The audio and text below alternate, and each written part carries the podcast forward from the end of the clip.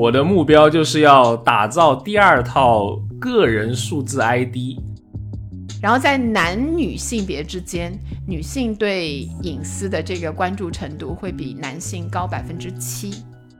哎，大家好，欢迎收听最新一期的消费新知，我是 Neil。大家好，我是 Rene。哎，最近我看了那个新的 iPhone 出来的关于隐私的广告啊，是我伟大的 Rene 姐推荐给我看的。我觉得，我觉得很有意思哈，就是很形象，就是很多人会在偷偷的观察你，很烦，把你挤得水泄不通啊。然后 iPhone 甚至都还提出了它的那个 slogan，叫什么 “Privacy that's iPhone”，苹果手机就是隐私，听起来好像有点。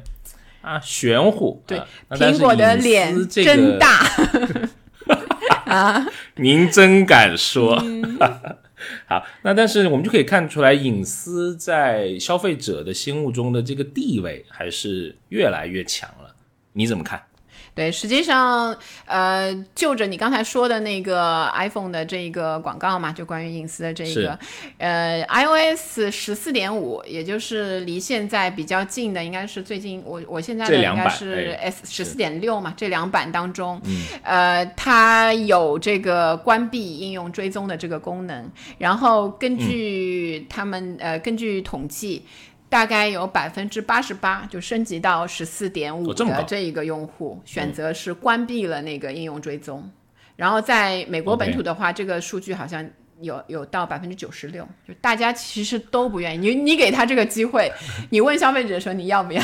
你要不要我追踪你？实际上大家都说 no no no，就是这样的一个状态。别给我那把剑，对对对，是这样。但那这个广告商感觉要 乌云在厕所了。嗯，实际上你看，消费者在这里其实就已经明确的表现出了他们对隐私的强烈关注，百分之八十八那个是是是，担心自己的隐私会受到不好的保护或者被滥用。就是包括你看过那个广告，就看到就是你你喝完咖啡之后，就啥都跟着你，连连那个去台湾的时候，越来越多越来越多的那个，其实其实如果落实在手机上，可能是 App，可能是一些品牌商各种的平台营销的那一些库，都把你列成了他们的目标。但在另外一个方式，呃，另外一个角度上看呢，呃，实际上你。分享一些你的个人信息，我们不说是隐私啊，就是个人信息的情况下面，实际上你是会享受到一些便利的。尤其我们俩，对吧？我们俩按照我们的那个历史的那个节目当中透露的信息来看，我们经历了很长的互联网的发展阶段，电商的盘古开天地就开始了。对对，你比我早一点，我晚一点，我晚。你女娲补天。好，然后在补天的时候，对，我们也发现到，就是你提供一些这个信息，然后你补天的过程就剁手的过程就变得比较的丝滑，对吗？你的那个不用个性化的推荐嘛？对，然后有些东西就直接，哎，我想的，它直接就给我显示出来了。哎，我想要买一个那个沙发的。他竟然就是给我推荐了，而且还是我差不多想要，比如说什么样子样式的、什么风格的那一些，他很懂我哎，有一些那个平台，对吗？所以，包括我们现在比较常见的就是互联网的这个就是支付的发展。一开始我们觉得用刷个卡就已经很那个不用现金了，对吗？然后又发展到你可以刷手机，手机上的各种码，然后可以刷手指纹。然后可以刷那个那个脸，对吧？脸那个，对对对。所以一步一步的往上，你就觉得，嗯，实际上你是提供了大量的你自己的那个信息给支付的那一端的那个，不知道机器，也许是一个人，对吧？但呃，的确，那个支付变得越来越，我现在都基本也不用带现金了。现在手机不带，有时候你刷脸都可以。那个，就是你有曾经跟我说，就散步的时候都连手机都可以不带，就带一个手表的那个。是作为我们潮流人事儿嘛？嗯，人事儿人事儿就干人事儿了，对吧？就是，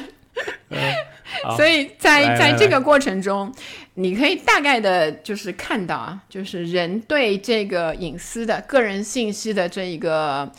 呃，就是不是说泄露吧分享出去的这一个程度，实际上是有不同的接受水平的。嗯，像你就已经接受到刷脸的程度了，对吗？你是最高水平了。那我对我来说，我现在嗯，就比如说我我前面有一次去那个盒马买东西的时候，他就已经就倡导你可以开始刷脸了嘛。就当时我第一次去的时候，我就有一些强烈的不安，就是当时在嗯他引导你说你可以就不用那个刷，你就用麻辣，你就直接脸脸过来凑一下，对，哥哥给你拍张照，对吧？以后你就不用那个再刷了。当时我就会有一些不适感。我觉得我的那个面部识别信息好像比那个给给你一个我的那个付款码，感觉会更不安一些。就我我我觉得有很多的人可能会是跟我差不多的一个想法。在这里，我可以分享一个我们之前就是在那个去年年中的时候做的一个关于年轻人，就是三十五周岁以下的这个青年人的一个研究。然后大概这个呃，比如说啊，嗯，品牌商或者你使用的那个 app 也好，或者你买的那个品牌也好，它对你的那个隐私，就是隐私在作为正面吸引消费者和引起消费者憎恶的这两个当中的排名，就作为正面因素和负面因素的排名都非常高。如果你作为正面因素的话，大概嗯，我们是分两个类别，就是二十五周岁以上的年轻人 跟二十五周岁以下的年轻人，在两个类别当中都非常高。就是说，大家都非常的在意，倡导了一个你会保护我隐私的，我就会有三分之二的人非常的呃赞成你，然后对你有好印象。但是在这个隐私有可能会被泄露的这样的一种情况下面，就作为一个负面因素，这个的时候，它的排名就会变得更高。然后在这个年纪轻的人当中，跟年纪大的人当中，都是在非常呃前面的这一个位数。然后在男女性别之间，女性对隐私的这个关注程度会比男性高百分之七，所以。嗯对女女女性来说，她会对隐私被泄露的这些东西会更加反感一些。是，确实，你还记得我们做那个旧物回收的，对吧？很多女性在说到我回收旧手机的时候，就情愿把那个手机啊锁在那个 抽屉里面，对，成为一种回忆。她也不愿意把它呃，比如说类似像爱回收这样的二手的平台给它出掉回血。对对对，实际上也并不表明说那上面就有很多真的私隐的或者是不能公开的那一些，但是作为个人信息的话，我都会把这一类的这一类的数码产品啊这些东西，是的，呃，希望不会被别人分享，就做在一个公开的是。那个空间里面分享。是，我我觉得手机作为一个隐私潜在的一个威胁，我印象里面是在冯小刚先生之前导了一部电影叫做《手机》啊，里面啊，不知道你有印象吗？就是蛮久也的 对对对，有蛮蛮久，九九十年代末还是两千年初的一部一部电影吧。啊，他就我记得还很有很有印象，是就是说手机就像一个手雷，对 随时可能会要爆炸啊，所以做人要厚道啊，你那种肮脏的那种苟且事儿啊，都藏在这个小小的设备里呃，面。你刚才那两声呵呵里面，我读出了一千字的内容啊，那个没有没有没有，我坦荡荡。那我们一般说的消费者对于隐私的关注，主要是讲消费者对企业收集还有使用我们个人信息的行为的一种忧虑吧。我觉得，嗯，对实际上，呃，这一方面的研究在国国外和我们、呃中国国内都有一些这方面的研究，在国外开展的时间会更长，呃，然后大体上来说呢，中国的消费者对个人隐私的态度啊、行为上和西方的消费者有很大的差异，而且中国消费者内部呢、也存在明显的不同，就跟我刚才说的，虽然那个隐私作为一个负面，对青年男性，就是三二十五以上跟二十五岁以下都是一个呃非常严重的一个问题，但是对对整个的年轻人来说，它的影响更大。年轻人更讨厌，就年轻一点的年轻人更讨厌他们会被那个隐私上面的这一些泄露。然后女性会，就刚才也说了，女性会更注重这个隐私方面的问题。还有一个就是年轻人实际上对隐私会更自信一点，就是对自己的隐私不会泄露。就是他会更自信，因为他在互联网的那个上面的各种操作的能力会更强一些，所以他呢，就是嗯，他会觉得自己可以控制，但实际上就是对于比如说你信息泄露到同一个平台上面，那个风险实际上是一样的，但是在心理程度上会有不一样的那个影响。是，所以经常有人戏谑，就是在大数据面前，大家都是不穿衣服的。啊，皇帝的新衣，对吧？那个看起来每个人都是皇帝。你从好的方向来想，数据在为你提供特别好的服务啊，那就是你要可能要注意一些呗。对。我我现在日常里面最常碰到的一个，我觉得会有点反感的，就是扫码点餐。就是我去餐厅堂食的时候，呃，也没有人来跟你那个点菜了，就直接你扫一个二维码。然后扫二维码呢，一般有两种，一种就简单利落，就让你直接去点菜那一些，我就觉得那个挺方便的。但另外有一种呢，就特别讨厌，就是一个是要你去关注他的公众号，你才能点，你才能点。是是是。就然后关注完了，最恶心的强盗行为。对，然后还会比如说让你提供你的生日，对吗？那出生年月日。然后之后呢？有 我遇过最我没碰过呀！天，你是什么高级餐厅啊？就是你生日的时候，他会送你礼券，他会给你一些小恩小惠那样的。你比如，他会告诉你你生日的时候有什么五十块钱的那个券，但你那个就提供。然后还有比如说，他后面更离谱的就是他会那个要你的那个什么身份证号码，说要对那个你的生日，因为身份证上会有你的那个嘛。所以一步一步的来。然后就是会本来是一个提供便利的事情，嗯，就是对扫码点餐，其实很多人会担心，包括之前像三幺五的时候也有那个报道，就是比较集中的报道说扫码点餐实际上过分的收集个人信息。实际上，扫码点餐是对商家很有利，它节省人力的一个行为。但转嫁到那个消费者身上，我提供了那么多信息，实际上商家可能受到了一些蛊惑，说想把我们转化成他的那个私域流量，就以后你可以对吧，直接的给我们推销一些什么菜品啊，卖一些什么东西啊。但大多数有这个比较反感的心态，呃，去关注了公众号之后。我我感觉是不太会有一个比较合作的心态，积极的来接受你的那一些推销的那一些东西。是，普遍看到就是这种我们说企业的微信公众号吧，都普遍都做的比较差，对，而且这种关注的理由都很牵强，对吧？就凭什么让我去去关注你啊？就为了点一个菜嘛？对吧？对，就是这个。那我喝喝了这么多年的可口可乐和康师傅。也没有关注人家的公众号，康师傅来找你啊？为什么不关注？吃了我三百多箱方便面，我都不知道你是男是女，吃的我都瘦了。康师傅以后可以给你精准给你推销，所以其实你提供那些呃信息，呃，很多人会。就是关心到底那些信息是怎么处理嘛？其实大部分的信息就是两个走向，一个是精准的给你推销，就是后面会把你作为一个精准的那个消费者；还有一个就是精准诈骗，就是那些不当的使用会流向一些不当的地方，然后就是。精准的在收集完你的信息。我我有段时间特别喜欢收集这种诈骗 短信。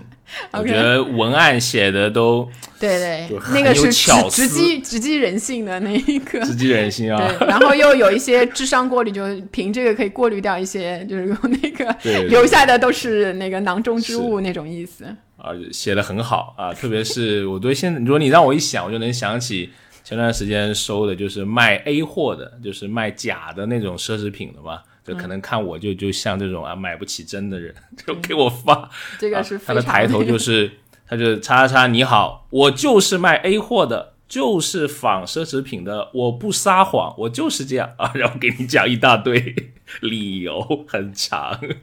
让你觉得哎这个人好像挺实在。啊，反正就最后就是喊你呃关注一个他的微信号呗，然后给你弄一些东西。但你回想这些东西为什么会投放到你，对吗？就是你你回想那个过程的话，不用告诉我们，不用告诉我们那个啊，不是不是，主要主要是我的那个电话号码可能是比较久的一个一个之前就是三 G 年代就有的一个电话号码，我的电话号码都被都被卖了无无数次了，感觉对对对，反复被卖。就是很多的信息可能都是从这一些方式会被泄露出去的，所以实际上我们看啊，就是对于那个隐私，大家做一些研究的时候，通常会把这一些隐私，就是个人的信息的这些类别，分成五个种类。比如说，第一类是说说看，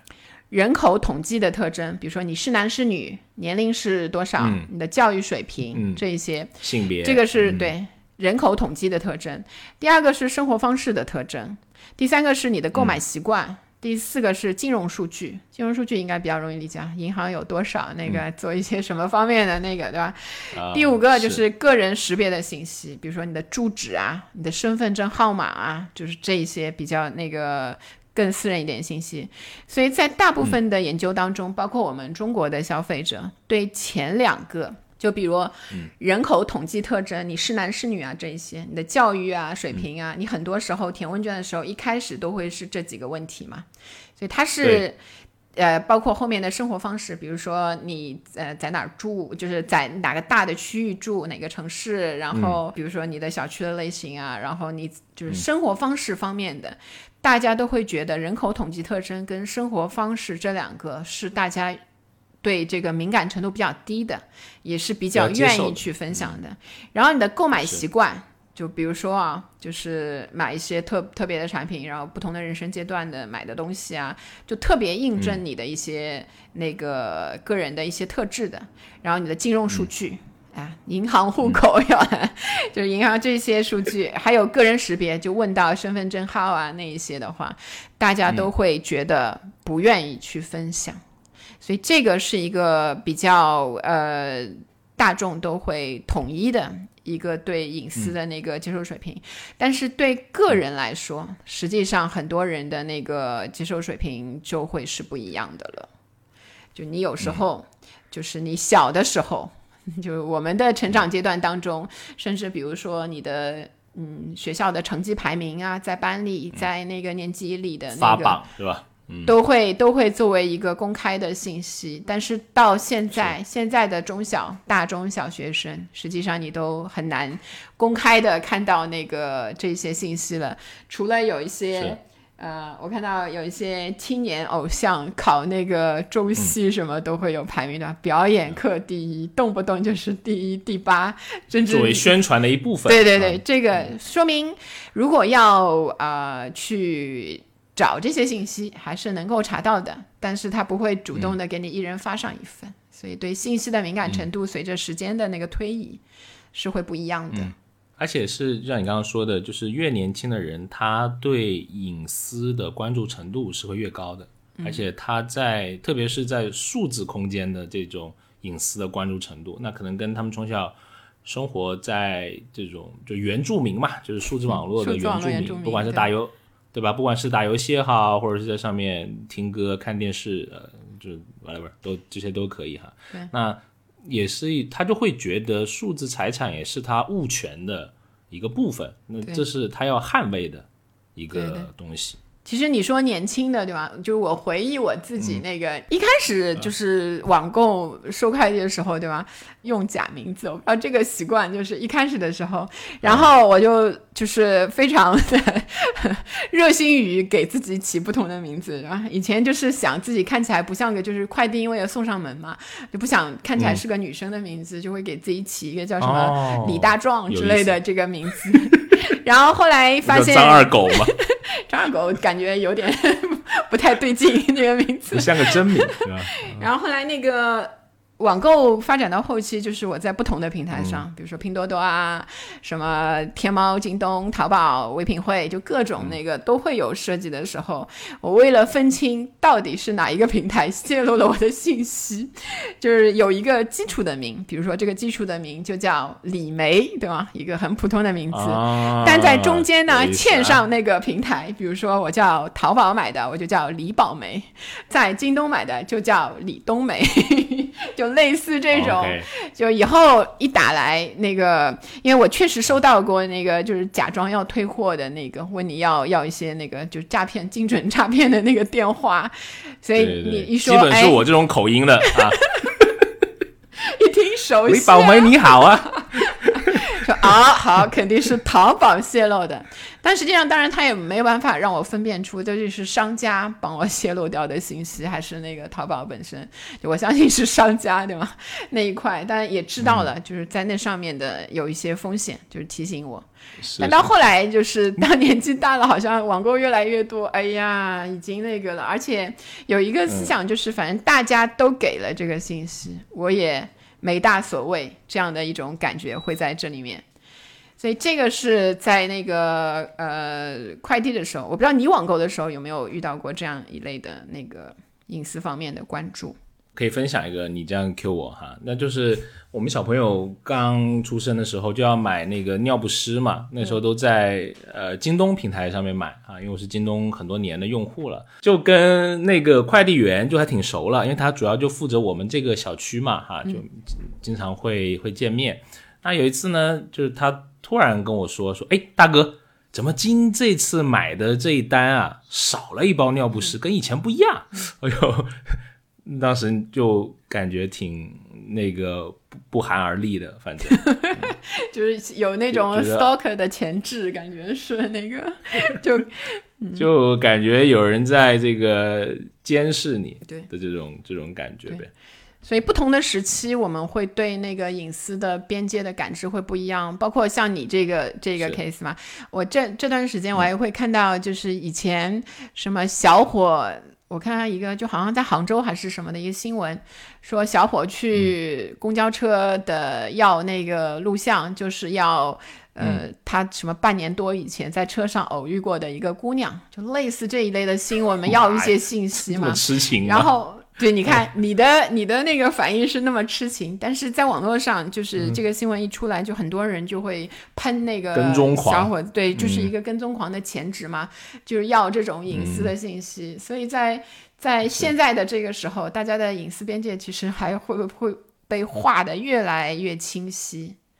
就是如果说你呃要一些普通的信息的时候，你是男是女啊那一些信息的时候，可能比较容易会被拿到。但是你要一些更隐私隐的信息的时候，就非常容易会被那个消费者会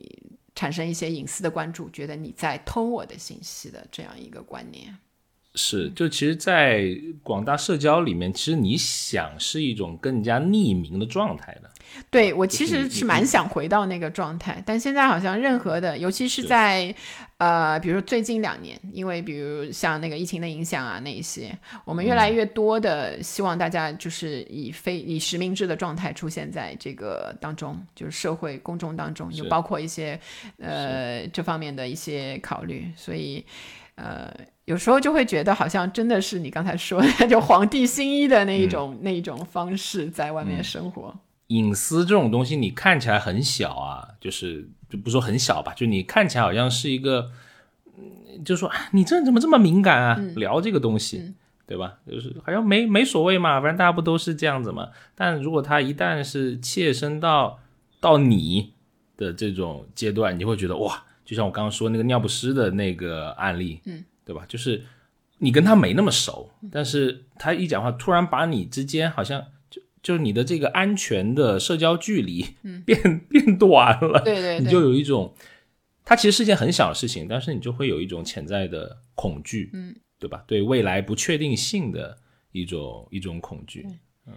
就像现在甚至很多人家都会装那个摄像头嘛，对吧？就也就是也是一种对这种。你也不知道谁来刮一下你门啊，抠一下你车啊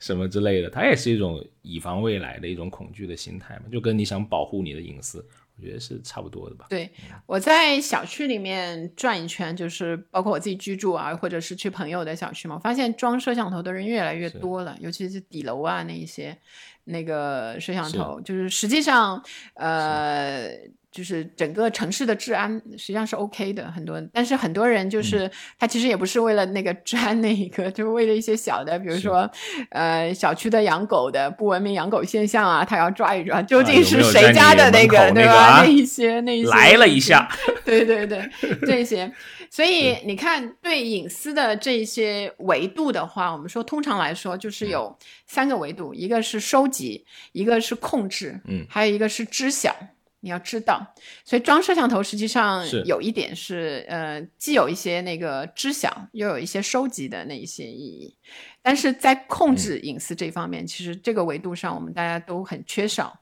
嗯，你你你，比如说我改那个快递的名字，你去觉得那个京东的快递员那个有一点 有点太熟了，对吧？有一点这个都是在那个收集和知晓的那个程度上，你觉得受到了那个。有一些冒犯，但很难去控制。就我，我也是只是知道了自己，我没有一个主动权去那个。所以，呃，我们刚才说到摄像头嘛，你有呃有那个在为了保护隐私上的这个目的上花过钱吗？有啊，就是会买阿里小号啊，就是我我的目标就是要打造第二套个人数字 ID 啊。就是啊，就就比如说，我会买呃双号的手机了，我有另外一个号码，对吧？除了有一个实体号码以后，我还有一个虚拟的小号，因为有些什么中介啊，或者什么，有些就是你一次性的那种电话嘛，不希望别人呃骚扰到你的。那个号码的好处是你把它关掉了就可以了，对，他就打不来了。你要用的时候把它打开就可以了。是，所以。呃，小号实际上买小号的人，我发现很有意思啊。就是我我也买了那个小号，所以你也有买，我也有买。然后也是因为可能以前是比如说买房还是什么，就是租房啊那些房屋相关的时候，就是租房的时候可能是打你好几年了那种，可能你都买了好几年了，一直在给你打。但是后来你就会发现这个小号。还挺有用的，后来我就一直可能好多年都留着，就是每年给它充点值，它就会留着嘛。结果也变成了我的一个。后来一想，哎，这不是小号应该使用的那个小号，不就应该就换半年就搞一下？但感觉好像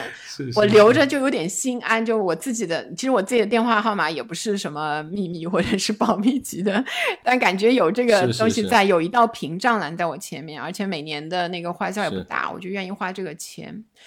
然后我知道，比如说像有时候你的快递就是菜鸟果果是吧？有这样的一些那个方式，你可以隐藏掉你的那个名字，每次可能就几毛钱，就是你在寄快递的时候花几毛钱，对，你可以隐藏掉你寄方的这个信息，尤其是在你比如说闲鱼跟人家交易啊那一些，你不太想知让人家直接知道的时候，对吧？还是挺有用的，就几毛。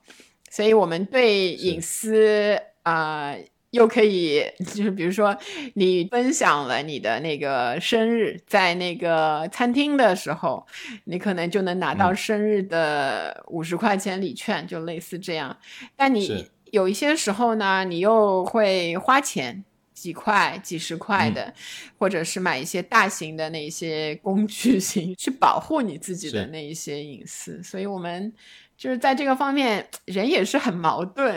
觉得吗？就觉得一 方面就是出于便利，呃，或者体验这些利益允许企业收集自己的信息，因为就是你自己主动给出去的嘛。这一些方式里面，你自己去填你自己的信息才给出去。不，有些是主动，有些是被动，对，有些是存在主动和被动，神不知鬼不觉，悄悄被他们搞过去的。然后，所以另外一方面又会对隐私外泄这一些或者信息被滥用。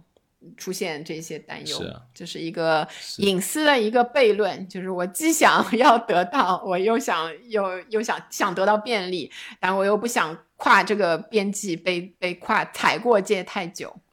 就是这样。你踩过界太久，肯定会不爽，是的，对吗？就你还是希望要一个比较好的一个距离，或者说像你说的，要一个比较好的一个边界，嗯，对吧？就是。就是我只想要，或者说你更直白点说，我只想要好的，不想要坏的，那是不可能。只想要便利，不想要风险。对对对但是它都是在一个一个 balance 里面嘛，就在一个平衡里面。对，那那像我其实像我的工作的这个性质啊，因为我我们经常会做一些在互联网上面的事情，那其实我都有第二套微信系统，就是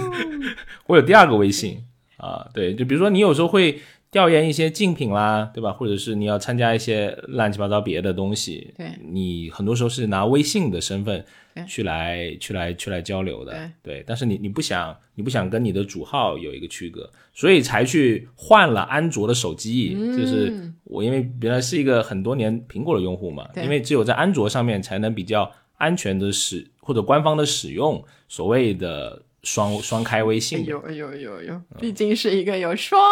系统的人哈，怪不得以后哎，我还不知道名人没几个微信啊，您这开玩笑说的。所以你加我的是小号还是大号呀？那个是不是一直加的是小号？哎呀，这个你有三世吧？可能是可能啊，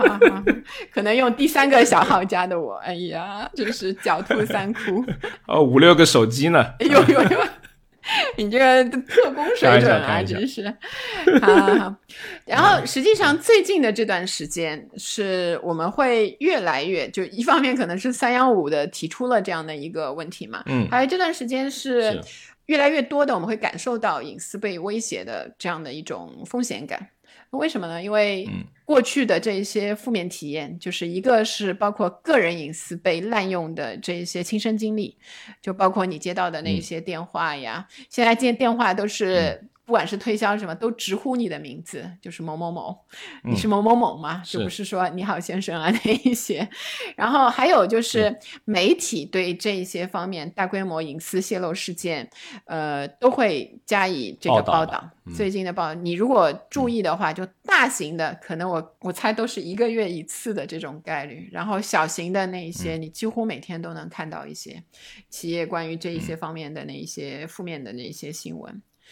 所以你看，就是一个我最近很就是这段时间很有印象，就是那个大数据杀熟，就是那个外卖打车啊，什么那些不同的新用户跟旧用户都会有那个不同手机之间的，像你们尊贵的苹果用户就贵一点啊，没有办法，就是该死的苹果。呃，所以用双手机感觉。呃，可能得是一个趋势，对你像你这种商务人士，哎呦呦，所以我，但很多的人说实话，除了你刻意的去比较之外，很多人是没有感知，他不会用那个两个手机真的去试一下。是的，但一旦我听到了这个信息，说实话，我对那个新闻里面提及的那一些那那几个企业，我都会打一个那个，就有有点质疑，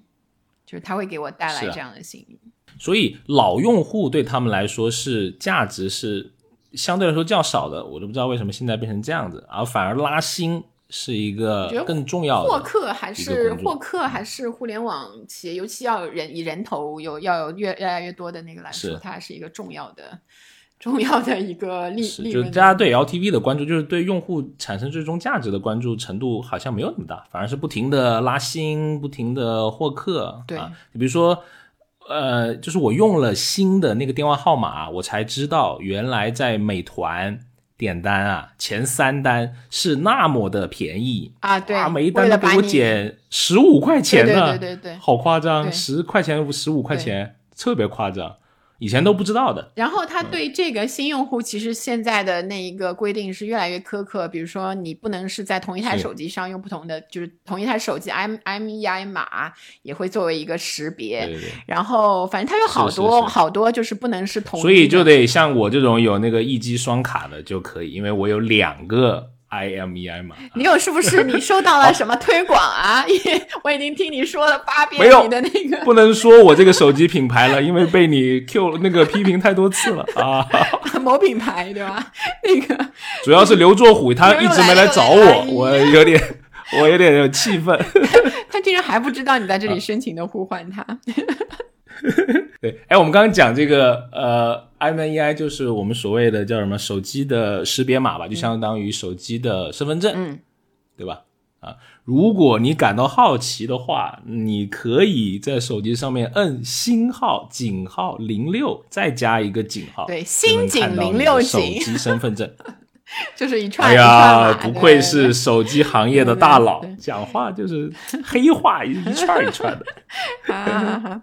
好，所以就是呃，然后我们刚刚说的那个呃，大家感知到的这一些负面啊，一个是大数据杀熟。还比如说信息的层层贩卖，就你只要在一个地方买过以某一个很有特征性的东西，比如说母婴产品，那你就会被定义成一个就是母婴打标签嘛你会母婴母婴的那个家庭就会被所有的就是相关的那个里面因为因为因为现在所有的平台都崇尚一种所谓的算法式的推荐嘛，嗯，比如说什么是算法？呃我们打开淘，请问 好，不要 Q 我技术方面的问题啊。我 如果我们营销人来说呢，算法就是赚钱的好方法，啊，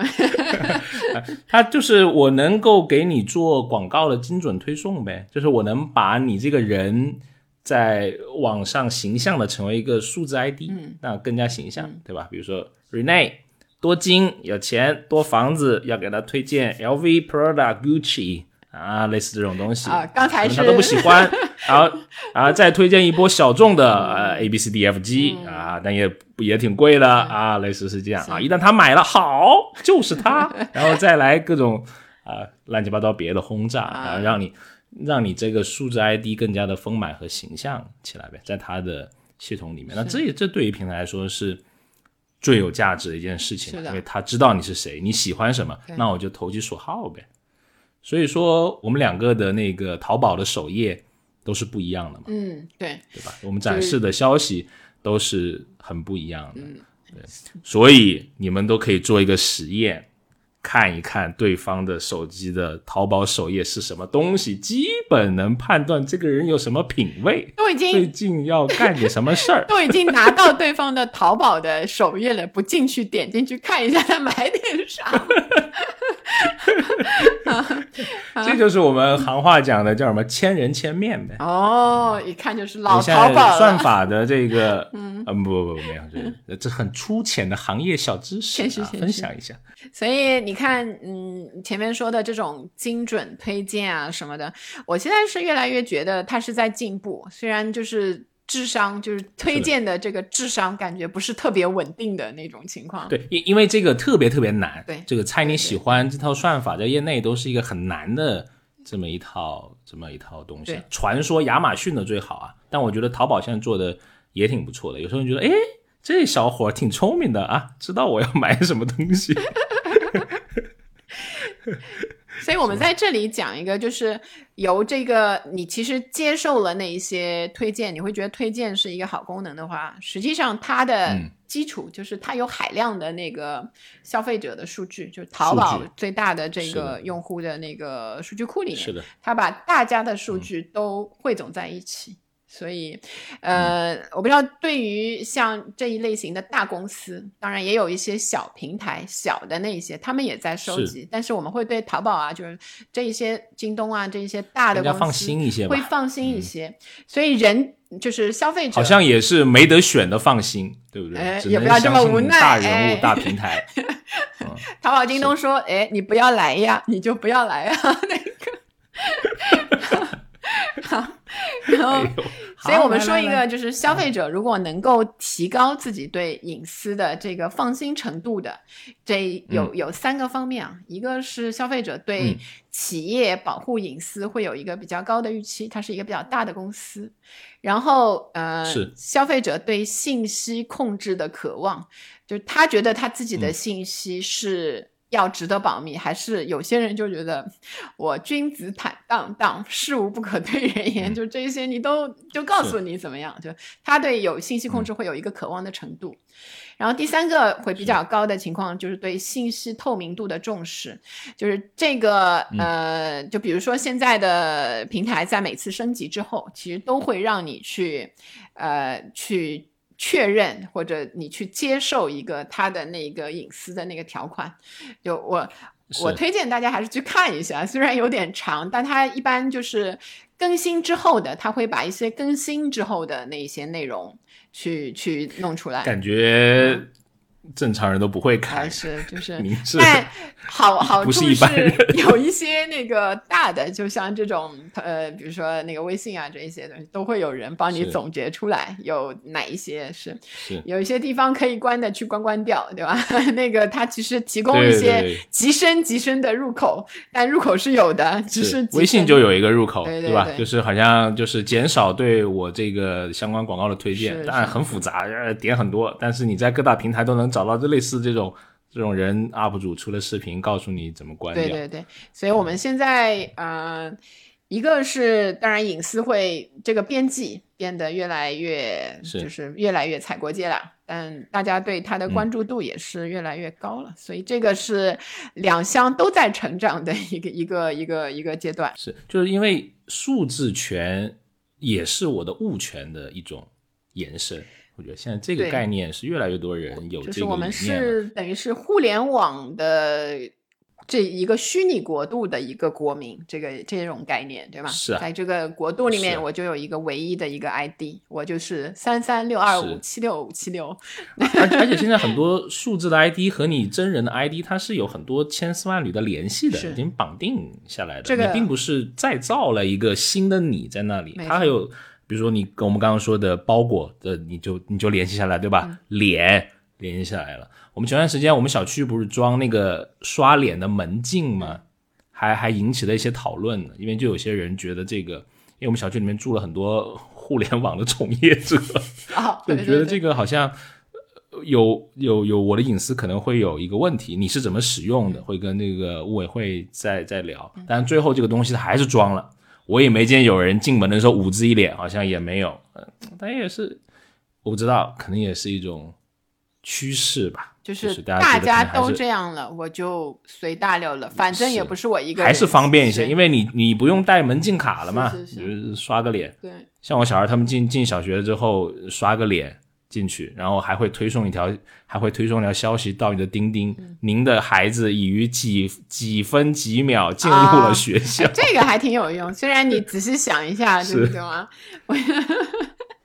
其实 是啊，是啊，你觉得放心了嘛？他他他出校门了，你也会收到一条，对对对，类似的这种。对，好，哎，那最后比如说，呃，我们聊那么多，你觉得现在如果我们要保护隐私的话？你有什么小妙招或者小建议吗？首先，我是觉得在我们和比如说品牌商啊，或者是那个平台之间，应该存在一个最理想的那个隐私水平啊。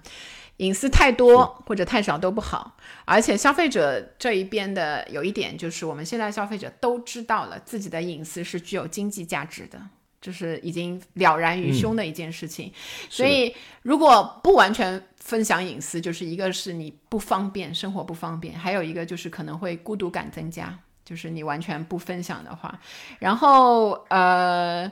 对我来说，我会希望就是我是一个有选择的一个人，就是我在任何你需要得到我的隐隐私的情况的这种情况下面，对吧？